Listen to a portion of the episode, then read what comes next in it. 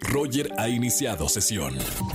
Estás escuchando el podcast de Roger González en Exa FM. Seguimos en XFM 104.9, soy Roger González y tengo aquí en casa, en México, a un colombiano que quiero mucho, que conozco de hace muchos años y que es ultra talentoso.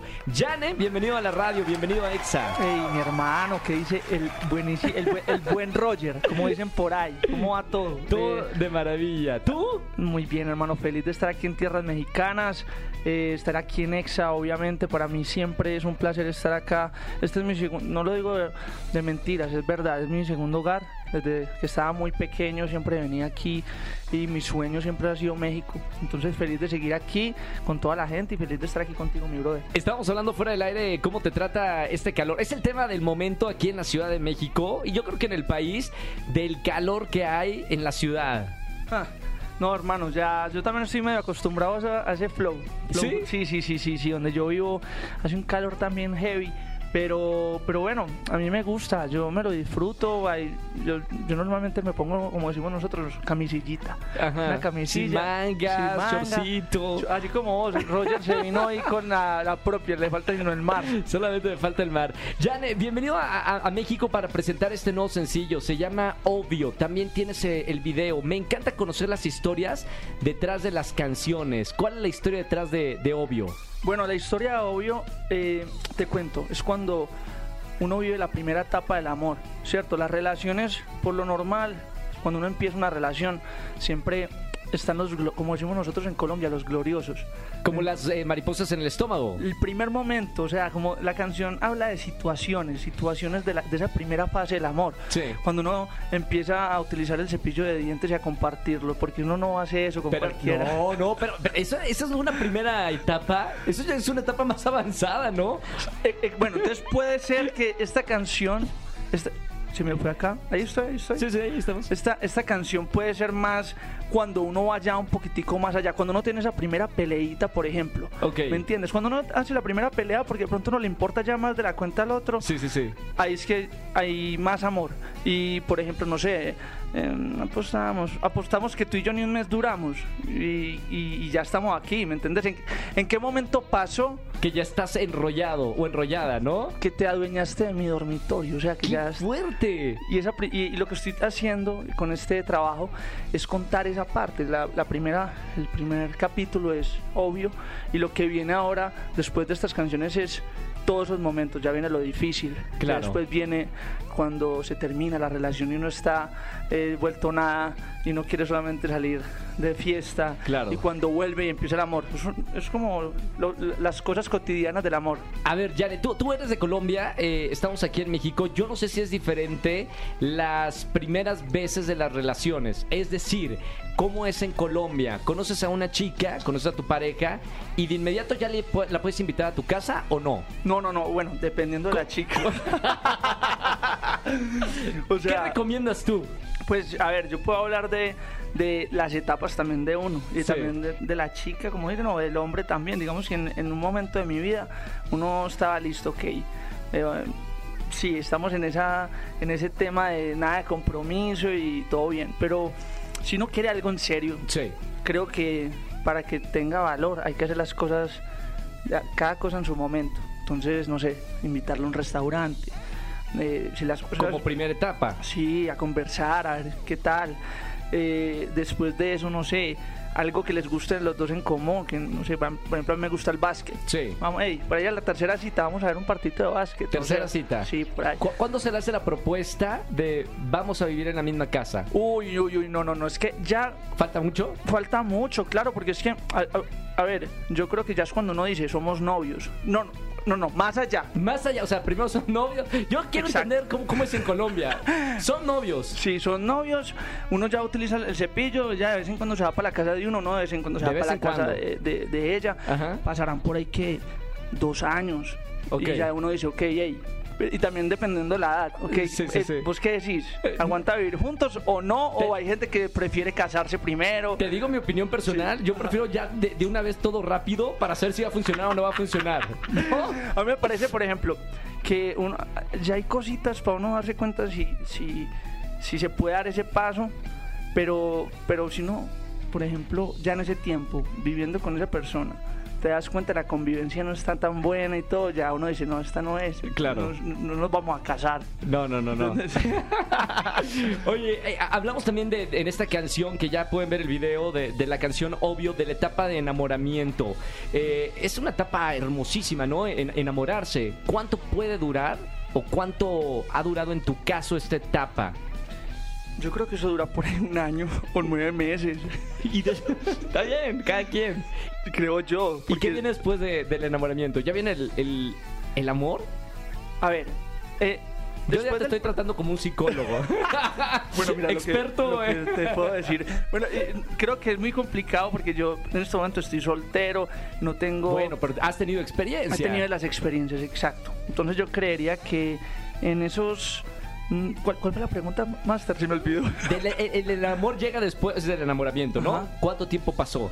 Ah, bueno, como esa primera parte donde uno es como todo ilusionado, ta, ta, ta, puede ser, no sé, un año. Pero ya hay un momento en la relación donde la relación muestra la verdadera cara. Uno dicen que uno se debe casar con una persona que uno le gusta hasta lo malo. Wow, sí, me gusta. Claro, con los defectos Con los también. defectos. Sí, sí, sí. Cuando uno ya empieza a mostrarle los defectos, pues porque ya hay confianza y todo, yo Claro. creo que uno ahí dice, uy, yo con eso puedo o no puedo. Y ahí ya viene es- esa etapa de, de construcción, me imagino, porque ya es, no sé, uno escucha a los, a los amigos de los papás que siempre te dicen, tienes que, cada, cada momento tiene su etapa, hay que superarlo juntos, el amor todo lo puede. Sonaste muy mi papá también, ¿eh? Eso le dicen las, parejas que mundo, llevan ¿no? 60 años o 50, uno dice, ¿estos cómo hicieron? Oye, eh, Jan, escribes muchísimo también de, de- de los sentimientos humanos y uno de los más importantes es el amor, como en esta, en esta canción. Eh, ¿Te inspiras a propósito o eres una persona muy sensible e inspiradora? ¿O accionas algunas cosas para poder escribir y componer? El- las situaciones siempre son el motor para, para los temas. Ujú. ¿Sí me entiendes? Por ejemplo, no sé, una canción que yo compuse que se llama Será. Fue en un momento que, que ella me dejó, pues me terminó. Sí. Porque digamos que en una noche de tragos me le- la herí diciéndole algunas palabras fuertes, por ejemplo, como que peleamos y por el tema de, de tomar algo así, ella se- al otro día me desperté y me, no, me, me mandó el carajo, como dicen por ahí. Sí. Me demoré dos semanas en que me perdonara, pues. Sí. Y salió esa, esa canción. Entonces por eso decía, y por un par de por un par de tragos terminar así, vagando por la calle con un Genesis. Wow. Diciéndote en la cara lo que no hacía falta, abriéndote de nuevo esa cicatriz. Entonces eso se convierte como, como que el dolor es tan fuerte que de ahí sale una gran canción, una gran melodía, una gran historia.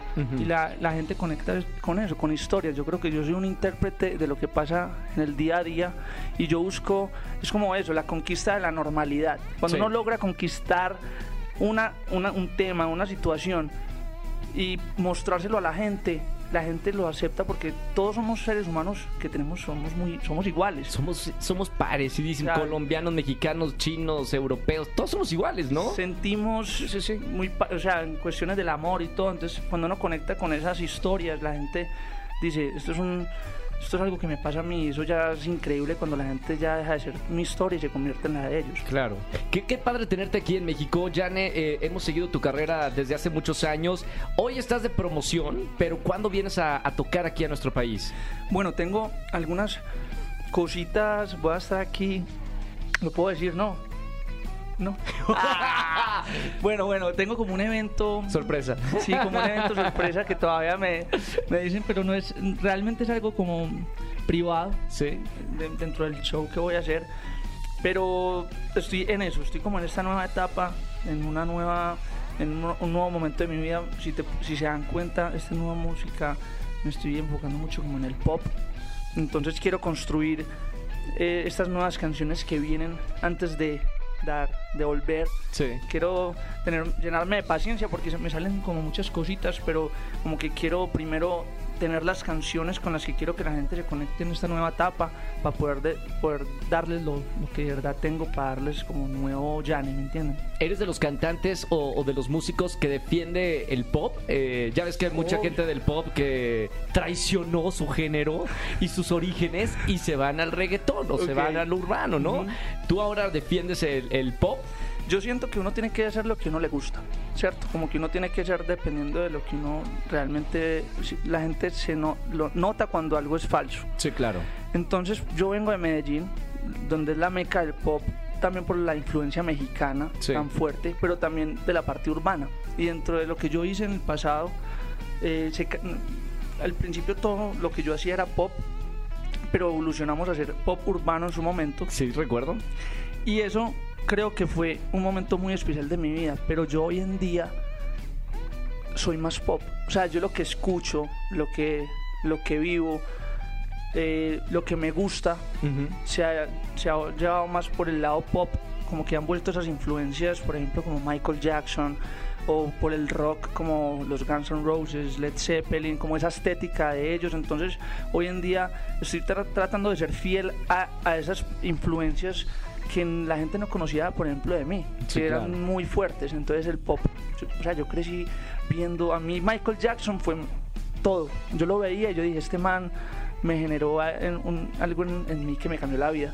Entonces, yo siento que si en algún momento uno quiere volver a hacer algo, Sí. es dependiendo de lo que uno sienta, porque la gente lo, lo, lo nota. Sí, claro. Y ahorita estás vibrando en esa eh, etapa de- del pop, ¿no? Exacto, exacto. Sí, y hay que 100%. hacerlo tal cual, lo, lo- que uno ama. Sigan a, a- en todas las redes sociales de la música de, de Jane. Ve, escuchen por favor, obvio, ya está el video también.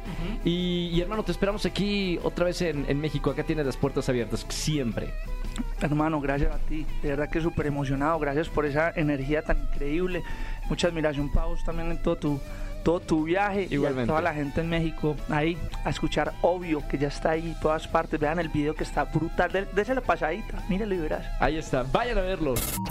Escúchanos en vivo y gana boletos a los mejores conciertos de 4 a 7 de la tarde por Exa FM 104.9.